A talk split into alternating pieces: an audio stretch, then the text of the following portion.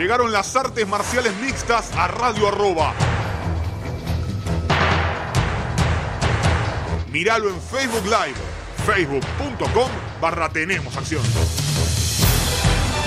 Se termina la música. Comienza, tenemos acción.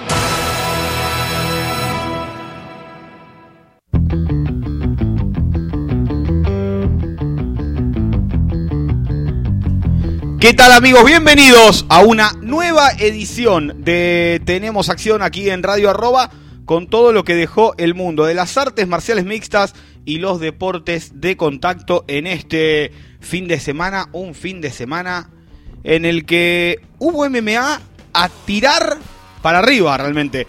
Eh, a veces no tenemos, a veces tenemos poco y a veces tenemos a cada rato bueno. Este fue el caso de este fin de semana porque tuvimos UFC desde Copenhague, una linda velada con algunos buenos momentos que ya iremos repasando. Tuvimos triplete escondido en un doblete de Velator porque ya sabemos que a veces Velator se mete una de las suyas. Hizo European Series y Velator 227 en Dublín. Eh, y lo transmitieron en dos partes separadas como si fueran dos eventos diferentes. Realmente no entiendo cuál es esta idea de, de. Pero bueno, ya vamos a, ir analizando un poquito lo que sucedió y explicando por qué eh, estuvimos en vivo, por más que las peleas no hayan sido en vivo las de la segunda parte de la transmisión.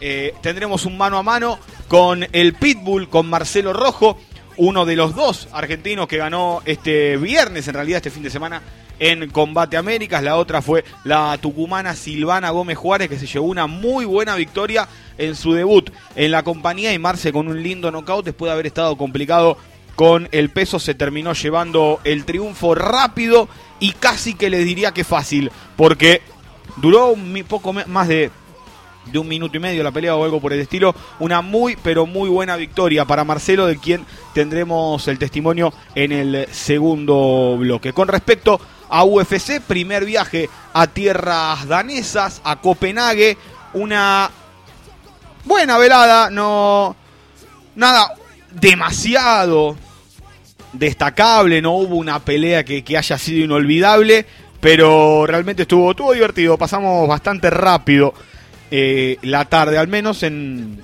en las peleas estelares. Las preliminares estuvieron un poquito flojas, pero bueno, realmente lo que esperábamos era el main card, era el momento de la cartelera estelar y algunas de las peleas estuvieron muy, pero muy a la altura. Con respecto al eh, combate estelar, a la pelea más destacada de la velada, Jared Cannonier se impuso nocaut técnico en el segundo a Jack Hermanson, Hermanson que arrancó con todo, que salió con todo, Canonier supo ponerle freno al ímpetu del eh, peleador nórdico.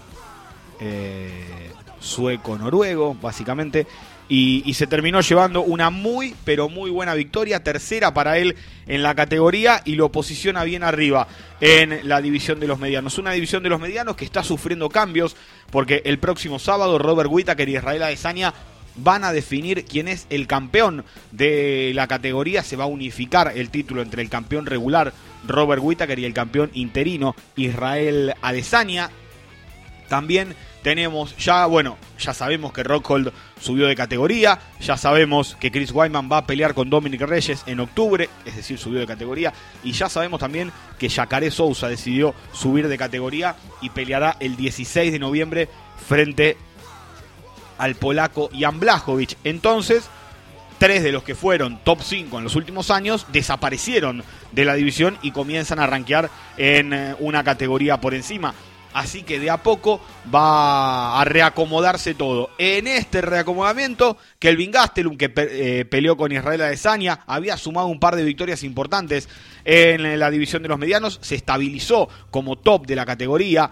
Eh, y digo que se estabilizó porque si hubiera ganado Rojo, el Guayman o Yacaré, tal vez hubieran pasado, hubieran, eh, lo hubieran pasado en el ranking. Me parece que Gastelum ya está estabilizado en la división. Lo mismo Canonier y Hermanson, que se estabilizaron en esta categoría aún más Canonier con la victoria. Y ahora también sumaremos a un nuevo eh, actor en la división. Estoy hablando de Darren Till. Mientras tanto, imagino que el ganador de Whitaker y de Adesanya se estará enfrentando con Borraginia. La lógica indica que suceda eso. Y me parece que Canonier debería enfrentarse o con Gastelum o con Darren Till. El que salga ganador de esa pelea para, ¿por qué no?, empezar a pensar en un nuevo retador al título para allá para el eh, segundo cuatrimestre, el segundo semestre del 2020. Eh, Así que veremos.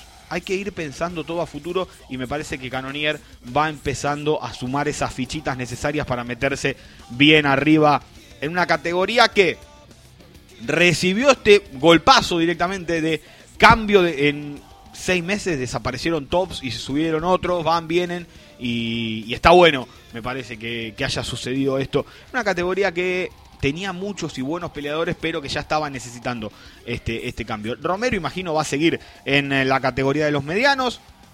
No lo imagino con Canonier porque viene de dos derrotas consecutivas y Canonier viene de victorias, entonces eh, convertir a Romero rápidamente en un probador no da, me parece que va a tener que hacer uno o dos peleitas más para, para meterse nuevamente cerca de, de una chance titular el cubano Joel Romero. En cuanto a la pelea coestelar, en eh, Copenhague pasó lo que realmente yo esperaba que, sucediera, un Madsen que lo iba a derribar y le iba a ganar fácil a Danilo Belvardo, de esas contrataciones raras de, de UFC, porque Belvardo no, no había tenido grandes actuaciones en Bellator, recuerdo alguna pelea de estos Bellator Italia, en la cual los locales reciben lo que sea de rival, lo primero que encuentran, y no, me llama la atención que lo haya contratado UFC, le ganó Joel Álvarez y ahora le gana Mark Madsen. Pidió calma, pidió tranquilidad, es un luchador tremendo, pero apenas su primera pelea en UFC. Es grande, eh, para, no, no, me lo imagino pensando en una carrera por título, ni mucho menos más teniendo en cuenta lo, realmente poco, porque se, se, habla demasiado, un olímpico, medallista de plata, ok, sí, pero hay que ir de a poco porque en MMA tiene apenas nueve peleas y una de estas en UFC es con, con Danilo Belvardo, un tipo que, tal vez pueda llegar a tener alguna más y, y, realmente no mucho más que eso. En cuanto a la categoría Welter, Gilbert Burns, Duriño, consigue su segunda victoria con poco tiempo de anticipación en las 170 libras. Se impuso por fallo unánime a Gunnar Nelson. Y es algo que suele pasar, a ver, entre grapplers de primer nivel es muy raro que dos tipos del nivel de Jiu-Jitsu de Duriño y de Gunnar Nelson decidan llevar la pelea con, a la lona. Es muy raro. Y el 95% de los combates entre grapples realmente espectaculares terminan siendo peleitas de kickboxing, si, si se me permite el, el término. Eh, porque no son kickboxers y lo hacen con cuidado para evitar ser derribados. Entonces me parece que, que por ese lado termina, termina siendo una clara victoria de Duriño Vers que cuando tiene que enfrentar a un striker como Kunchenko lo revolea por toda la jaula como hizo en Uruguay. Me gusta esta versión de Kunchenko, de, perdón, de Burns en 77 eh, kilos, me parece mucho más saludable incluso para él.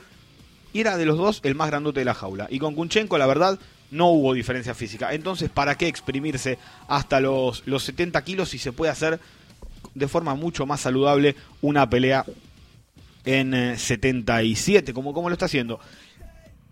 Me voy a quedar, para mí, el, uno de los MVP de, la jornada, y no, no justamente Michael Venom Page, fue Ion Kutelava, que le ganó nocaut técnico en el primero a Khalil Rantri.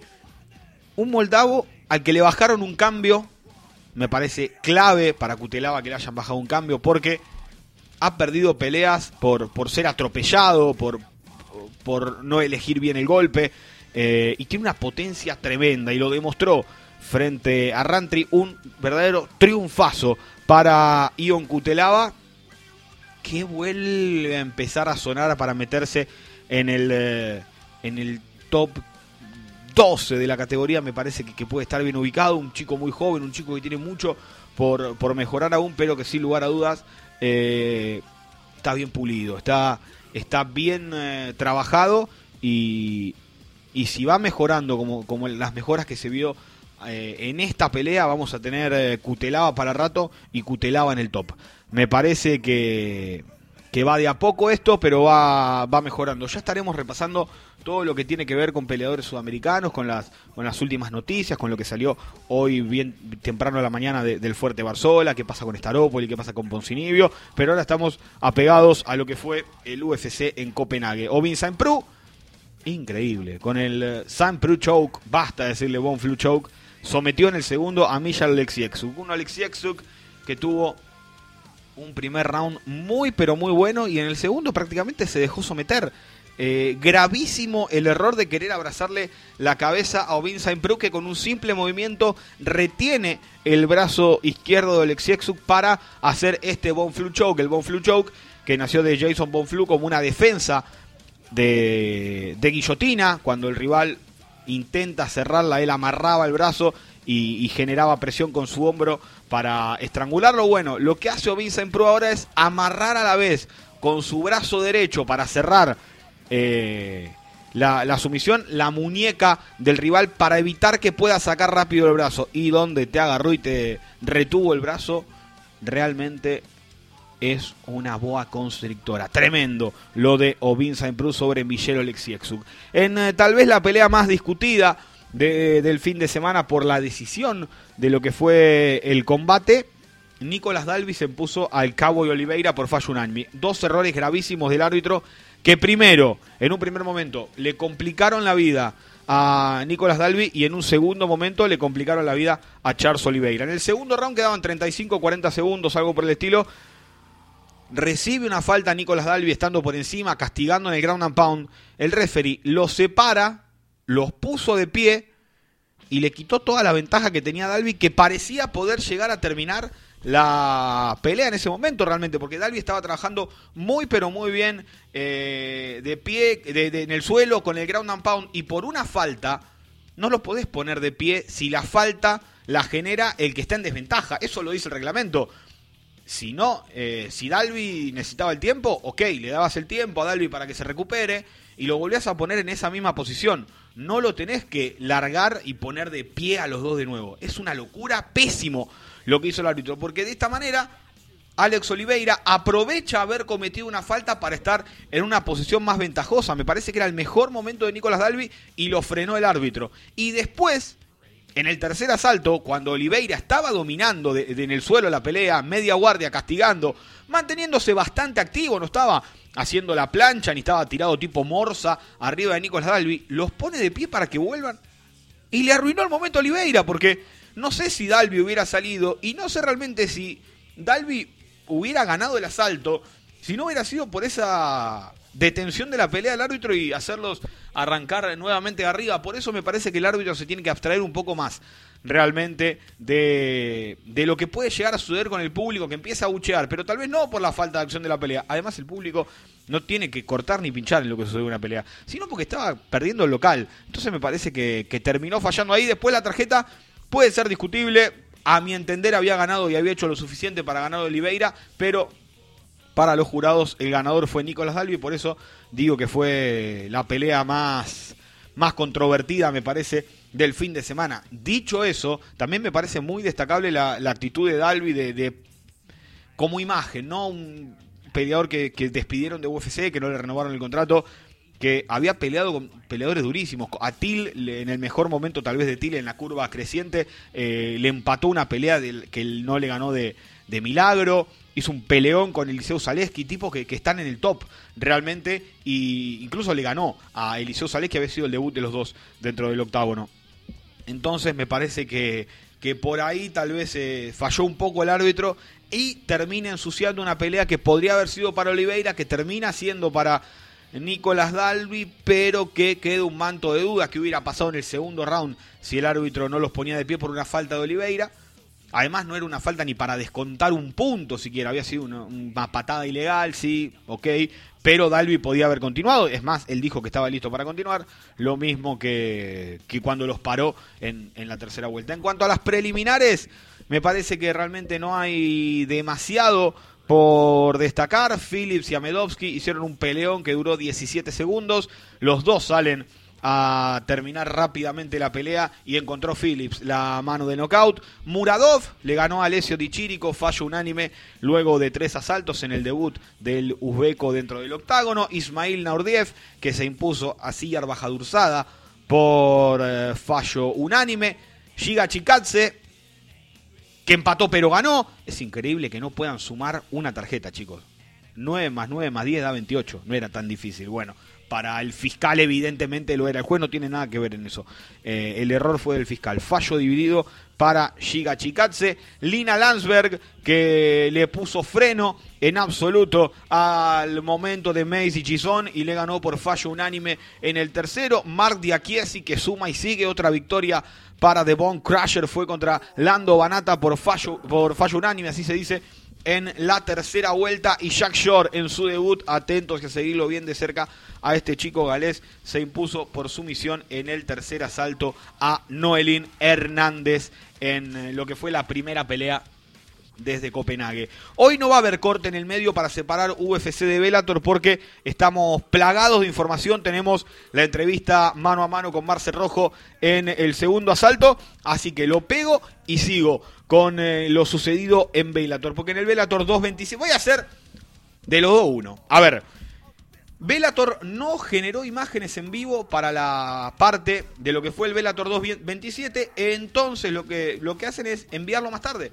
Por eso salió por la tarde, no es que estaban peleando en la madrugada de, Dublín. Es realmente raro lo que hace Velator, estamos en el 2019, pero es así en todo el mundo. La parte del European Series sí la transmitieron en vivo y la pudimos ver. Y es lo raro también, ¿no? ¿Para qué hacer dos eventos con tres buenas peleas si podés hacer un evento bueno directamente, un evento grande, un evento lindo, pero bueno, nada. Eh, no, no entiendo esta decisión de Bellator. En el European Series, Gallagher y MVP le ganaron a Román Salazar y a Richard Kieli eh, respectivamente. No, no se puede decir demasiado. A ver, Richard Kieli creo que, que definió perfectamente eh, la pelea. Miren si será malo que lo pusieron a pelear conmigo, que tengo apenas cuatro peleas como profesional y quedó claro, Richard Kelly fue un partener de un MVP que fue claramente superior. Que, a ver, eh, hubo muchas críticas con respecto a al punto que, le descuenta Dan Miragliota. En el reglamento dice que no se puede insultar ni faltarle el respeto al rival. Eh, y es como que, a ver, se, hizo el que se sacaba una selfie. Me gustó, me causó gracia. Y sí, gracia me causó, pero eh, no se puede considerar no reglamentario y, por eso le descuenta un punto a Miraglota. Por más, a ver, además de ese punto, no le iba a hacer absolutamente nada a MVP porque en cualquier momento lo noqueaba, lo finalizaba o le hacía algo. Bueno, Richard Kelly, nada. Mejor olvidar algunos personajes. Y del otro lado, James Gallagher iba a pelear con Eleanor. ¿De dónde salió Eleanor? Vaya uno a saber. Se lesionó y entra Román Salazar. Román Salazar dice, no voy a llegar a dar peso gallo. Eh, hagamos un catchway en 140 libras. Bueno, llegó en pluma. Llegó dos kilos y pico por encima de lo que habían pactado y cinco de lo que había pactado previamente Gallagher para pelear. Ni una piña tiró Salazar. Guillotina y a dormir. Es un personaje extraordinario, Gallagher. Lo bien que construyó su imagen, McGregor wannabe pero tiene que pelear con alguien. Tienes que pelear con alguien y rápido. Tiene que pelear con un rival decente rápido. James Gallagher. Porque cuando lo agarró bandeja le metió la lateral en la boca y se terminó la pelea. Eh, Laviano le hizo pelea también, fue fallo unánime, pero la pelea con Jeremiah Laviano seguramente le sumó más que esta pelea con Román Salazar a un Gallagher que seguirá picando por ahí la verdad que, que, es eso. O sea, Salazar no, no tenía ni por dónde arrancar, evidentemente, con Gallagher. Al menos esta versión de Román Salazar, la de tomar la pelea a, último momento. Creo yo que tal vez Bellator podría haber acomodado un poquito las cosas. Y Benson Henderson, en una clásica pelea de Benson Henderson, le ganó a Miles Jury por decisión unánime. ¿Qué es una clásica pelea de Benson Henderson? Sacándole un pelito, una décima, un centímetro apenas por cada, en cada intercambio a Yuri y llevándose una decisión que para muchos tal vez podría haberse discutido un poquito más. Lo más divertido del fin de semana, el sorteo de Bellator. Ya sabemos que los GP ya se inventaron hace mil años, que, el GP esto, que el GP ya lo sabemos todo. Pero el, toque que le dio Velator con este sorteo de elige tu propia aventura de, cada uno de los peleadores y el final con Patricio Pitbull sacándola del estadio, me pareció muy pero muy lindo la, esto de la elección del campeón que contó Scott Cocker que le dio la idea a Big y John McCarthy. Eh, un evento, olvidemos Mashida Musashi, ya saben lo que opino, no, porque Mashida Musashi, ustedes ya saben mi opinión respecto de, este tipo de peleas que arma Bellator, me parece completamente innecesaria. Eh, eh, Mashida, Frank Mir, eh, Roy Nelson en su momento. espero que lo hagan Rampage con Vader. Siento que Bellator tiene muchísimo talento que ha generado Bellator. Es decir, tenemos, en, el, vamos a hablar del torneo. Maki lo inventó Bellator. Borix lo creó Bellator, Caldwell lo creó Bellator, Baichel que llegó con mucha experiencia en M1, pero al público en general lo dio a conocer Bellator. Emanuel Sánchez, Bellator, Derek Campos, que es el más flojo del torneo, es pura exclusivamente de Bellator. Pedro Carvalho, de Bellator. Y Pitbull, ni hablar. El tipo con uno de los que más victorias tiene, tiene 18 ya. Recontra recampeón. Eh, campeón, campeón, incluso de, de Bellator. Me parece que, a ver, el torneo de los completos eh, tuvo un poquito de nostalgia, porque estaba Fedor, porque estaba Mir, Nelson, eh, Charles en Rampage, y claramente Vader, Mitrión, King Mo, que estaban todos juntos del otro lado, como para que llegue Fedor también bastante tranquilo a la final. Pero lo ganó de los ocho, el que estaba más activo y el que era claro favorito a ganarlo. El de los Welter, poca queja realmente, porque pusieron, salvo a Mosov, el que, entró como, que estaba como reserva, pusieron a todos, porque pusieron Ed Ruth con Neyman Gracie, el luchador contra el grappler en primera ronda, que fue un peleón. John Fitch con Rory McDonald, muy aburrida la pelea, pero bien, bien emparejada desde, el vamos. Douglas Lima peleó en la primera ronda con Korechkov, trilogía entre ex campeones, y Paul Daly peleó en primera ronda contra MVP, el choque que tanto pedía el público británico estaban los mejores. Habrá quedado Lorenz Larkin, Amos Over, Silva afuera, pero bueno, no puede decir, bueno, hubieran sacado a este o hubieran sacado al otro. Pasó Lima, pasó MVP, pasó Rory por empate, algo que no había tenido en cuenta Velator. ¿Qué pasa si empatan? Porque no se puede hacer un sexto asalto, porque lo máximo que permiten las categorías son 25 minutos. Entonces ahí está, está el problema. Las categorías, no, perdón, las comisiones atléticas, lo máximo que permiten es 25 minutos. Por eso, al ser una pelea de 5 rounds de 5 minutos, se complicaba hacer un round más. Pasó Neyman Gracie, se cruzó en los semifinales, pasa MVP, pasa, eh, pasa Douglas Lima noqueando MVP y pasa Rory McDonald ganándole a Neyman Gracie. Entonces tenemos un recontra peleón el 26 de octubre en la final. Y acá va a pasar más o menos lo mismo. La diferencia fue esto de que los, los peleadores seleccionen cada uno de, de, sus rivales. Pitbull ganándole a Archuleta claramente. Me quedó la duda de los dos minutos que le faltaron al cuarto round me parece que, le faltaron. A mi entender, eh, hubo un error del, timekeeper. Maki pasó por arriba a Georgie Carajanian en 8 en ocho segundos, necesitó una mano del remate en el suelo. Darion Caldwell, el más aburrido de todos, sin lugar a dudas.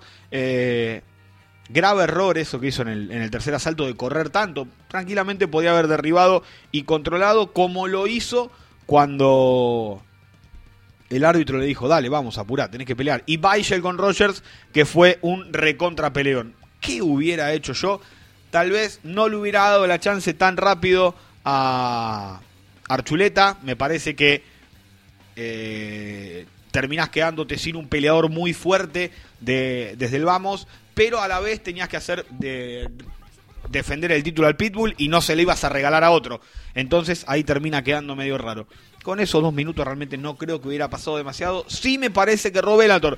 Habría que ver el, round de vuelta y cronometrarlo. Para mí, para mí Velator no detuvo el reloj. El timekeeper, en realidad, de la Comisión Atlética no detuvo el reloj.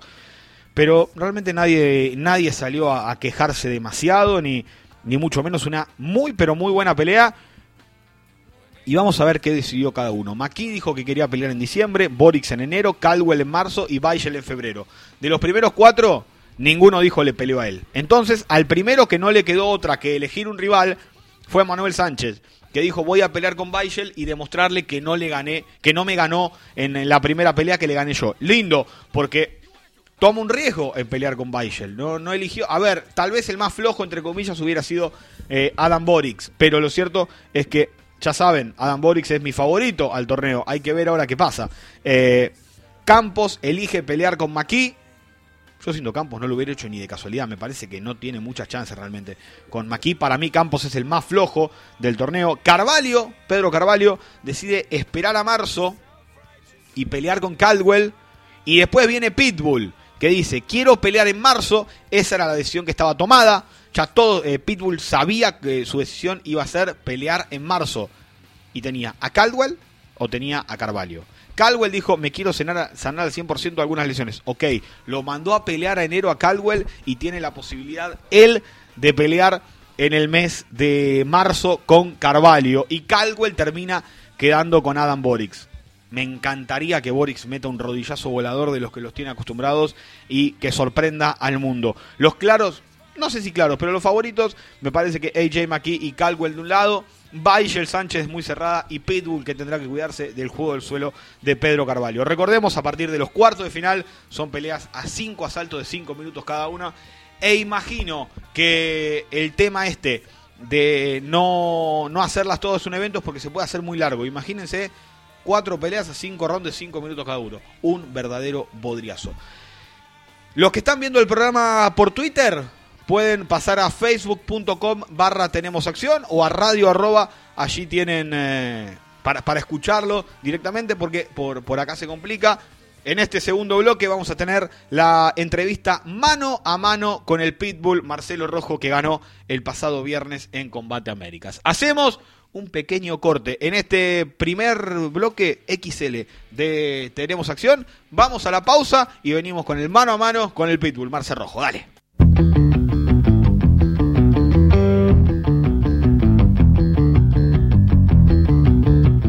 Regresamos con un nuevo bloque, el segundo de Tenemos Acción aquí en Radio Arroba. Antes de dejarlos con el mano a mano que tuve con Marce Rojo, destacar lo sucedido en el Glory 68. Animal de otro planeta, Alex Poatan Pereira, que ya metió dos de los mejores knockouts sin lugar a dudas del año en Glory. Primero contra Wildis y ahora contra Donegui Avena, que lo hacen ser el campeón y campeón interino, tanto de mediano como de semicompletos. Prontito a esperar entonces la unificación entre Pereira y Bakitov. Y si le llega a ganar a Bakitov y no tiene ganas de hacer dieta, y Valjuven le gana a Badr Hari, ¿qué hacemos? ¿Pereira por el triplete o es muy chiquito Pereira para Verjuven? Lo dejo ahí. Porque la verdad fue un lindo Glory el 68 en Miami. Lo que sucedió el viernes en eh, Combate Américas fue la victoria de Silvana Gómez Juárez, la victoria de Marce, el Pitbull Rojo. Y con él hablamos en exclusiva en Tenemos Acción. Lo escuchamos, dale. Lo prometido deuda. Estamos con Marcelo Rojo, el eh, peleador argentino que está en México y que viene de ganar una gran pelea en eh, Combate Américas. ¿Qué tal, Marce? Buenas tardes, ¿cómo andás? ¿Cómo va? ¿Cómo va? ¿Todo bien ahí? Todo muy bien, por suerte. Bueno, eh, knockout tremendo. Contame las sensaciones después de tu victoria contra Madrigal el viernes. No, la verdad es que súper contento, súper feliz, ¿no? Porque todo el trabajo duro que hice antes eh, dio resultado. Así que es un combo ese que veníamos trabajando hace mucho. Y bueno, y cada, cada vez que voy entrenando más y me voy dando más cuenta, ¿no?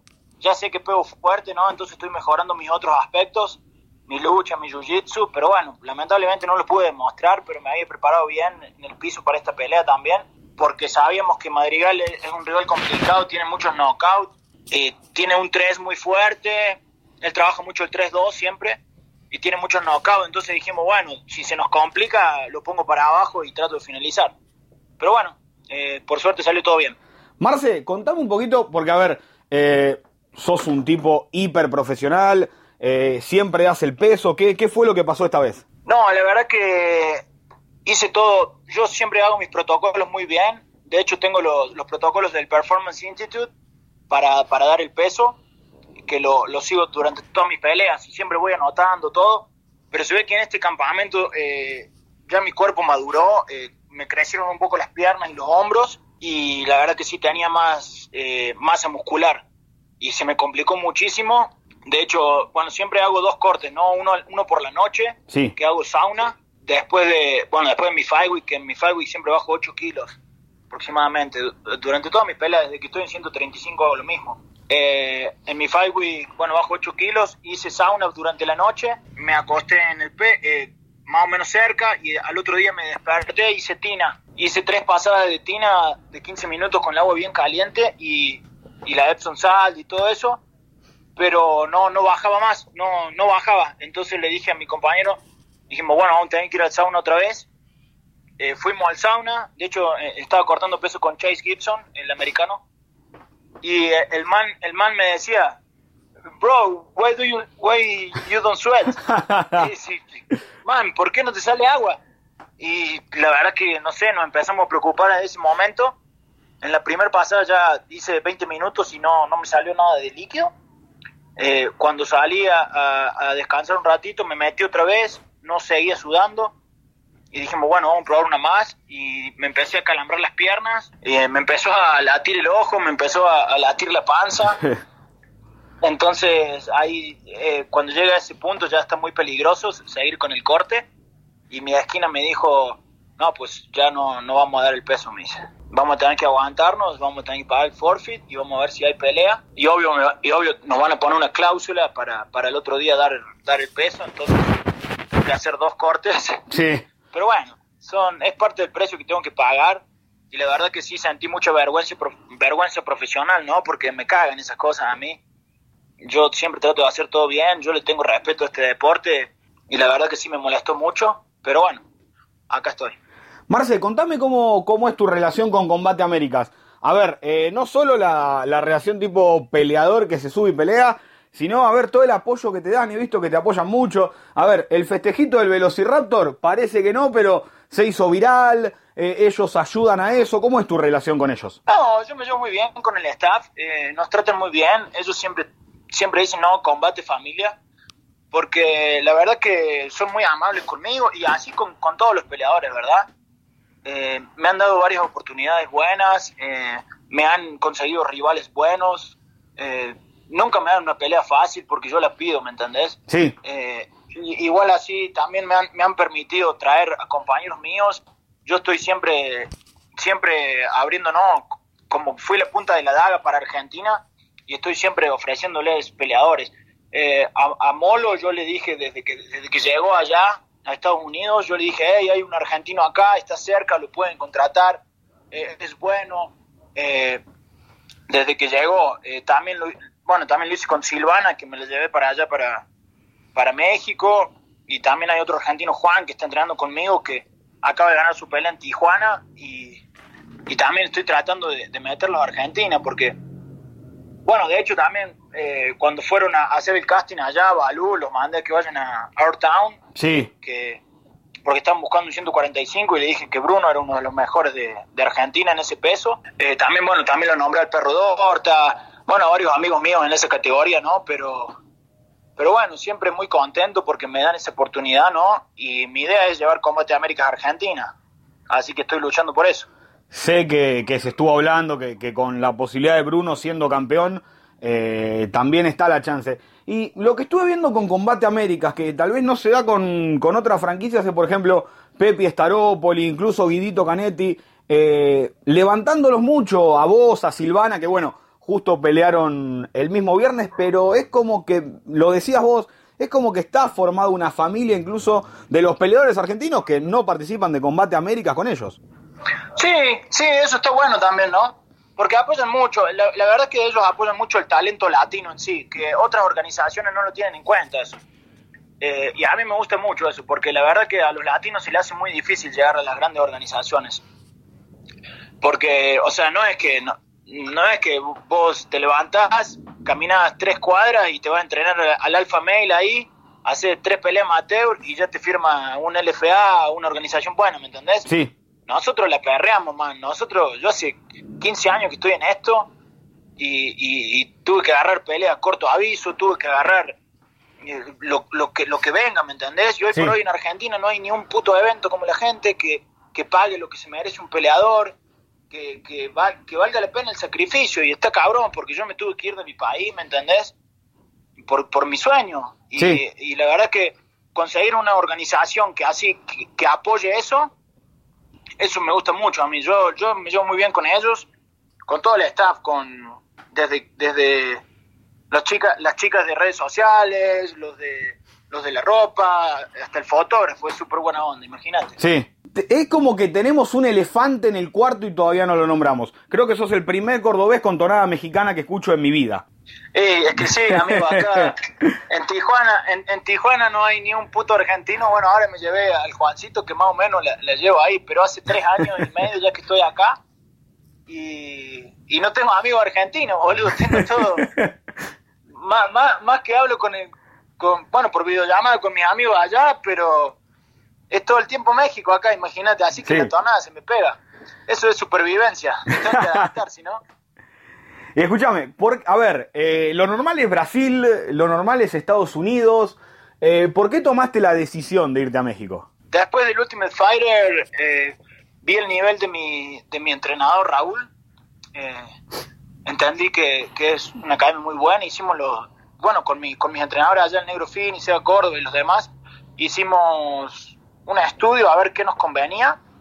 Por cuestiones económicas, Estados Unidos está imposible. Sí. Con lo que vivo, con lo que vivo un mes en Estados Unidos, puedo vivir tres meses ahí en Tijuana entrenando. Y la verdad que estoy en el mejor equipo de Latinoamérica. Tenemos seis peleadores en UFC y todos los demás en grandes organizaciones. Eh, ahora se abre un gimnasio nuevo, eh, las instalaciones son muy grandes, tenemos buenos profesores, eh, tenemos buenos preparadores físicos y la verdad que me convenía muchísimo irme a Entram. Así que no lo dudé y me fui para allá.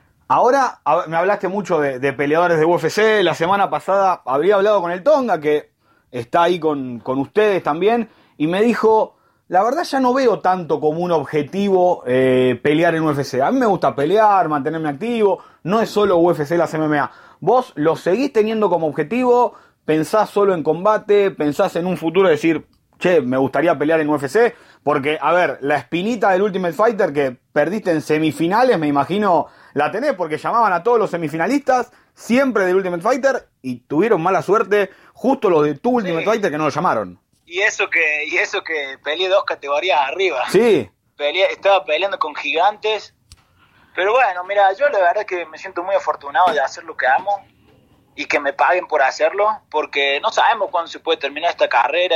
Es, está bien difícil el, tema del peleador, ¿me entendés? Y tampoco tenemos gran apoyo y la verdad que yo yo estoy siendo, estoy viviendo mi sueño. Si en, si en algún momento llega UFC, será bienvenido. Tengo varias peleas pendientes. Me encantaría pelear contra Tomás Almeida, me encantaría pelear contra Cody No Love, esos son mis, mis dream match. Sí. Pero eh, obvio que sí, obvio que sí. Si en un futuro llega, será bienvenido. Si no, estoy cómodo acá en Combate Américas. No quiero decir que la comodidad esté bien, pero digamos, eh, tengo buenas peleas por hacer también aquí, ¿no? Sí. Así que la verdad es que estoy contento, pero si que venga lo que venga, vamos a esperar a ver qué nos depara el futuro. Mientras tanto, yo voy a tratar de seguir noqueando gente. Me gusta esa actitud. Como siempre, va. Es, es el Marce que se fue acá de Córdoba, sigue estando allá en, en México en este caso. Exacto, exacto. ¿Cuál es la idea ahora? Eh, porque, a ver, la pelea fue corta, pero todo el proceso también es, es lo largo, lo difícil de tener que volver a hacer. ¿Cuándo te gustaría volver a pelear? Eh, ¿Te gustaría tener una chance, una nueva chance este año? ¿Esperar al año que viene? ¿Cómo, cómo sigue tu futuro? Yo creo que eh, tengo que tengo pelea. Este año me queda una pelea más. Voy a pelear en diciembre estoy calculando diciembre, todavía no, no he cerrado nada, pero me han ofrecido, tengo para pelear en Las Vegas, en Perú o en Puerto Rico, así que voy a ver qué fecha me queda más cómodo, porque ahora, de hecho, tengo que correr una maratón el 20 de octubre, así que estos 20 días me voy a dedicar a, prepararme solamente para el maratón. Correr una maratón. Eh, contame un poquito más porque sé que estás metido mucho eh, con, con, los refugios de animales y, y va más allá del peleador eso. Sí, eso es. Eh, bueno, con mi novia acá, ella tiene una organización, se llama Amor Sin Raza, que ayudamos a perritos callejeros. La idea es rescatar, rehabilitar y dar en adopción a los perritos, porque México es uno de los países con más perritos callejeros en el, en el mundo. Eh, de hecho, en el último censo salieron que hay 23 millones de perros callejeros. Uf.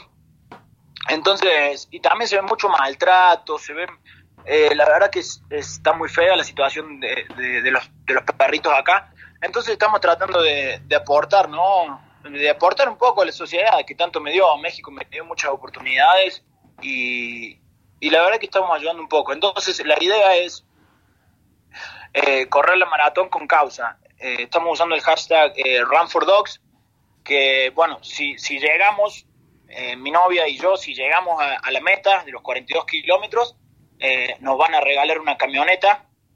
Para la camioneta la vamos a, a, a modificar para que sea una, una clínica de esterilización. Mira. Y la idea es me- meternos en los barrios y esterilizar a los perritos, porque el primer problema es ese, que la gente no esteriliza a su perro y su perro se escapa y tiene y ti- tienen crías y así sucesivamente.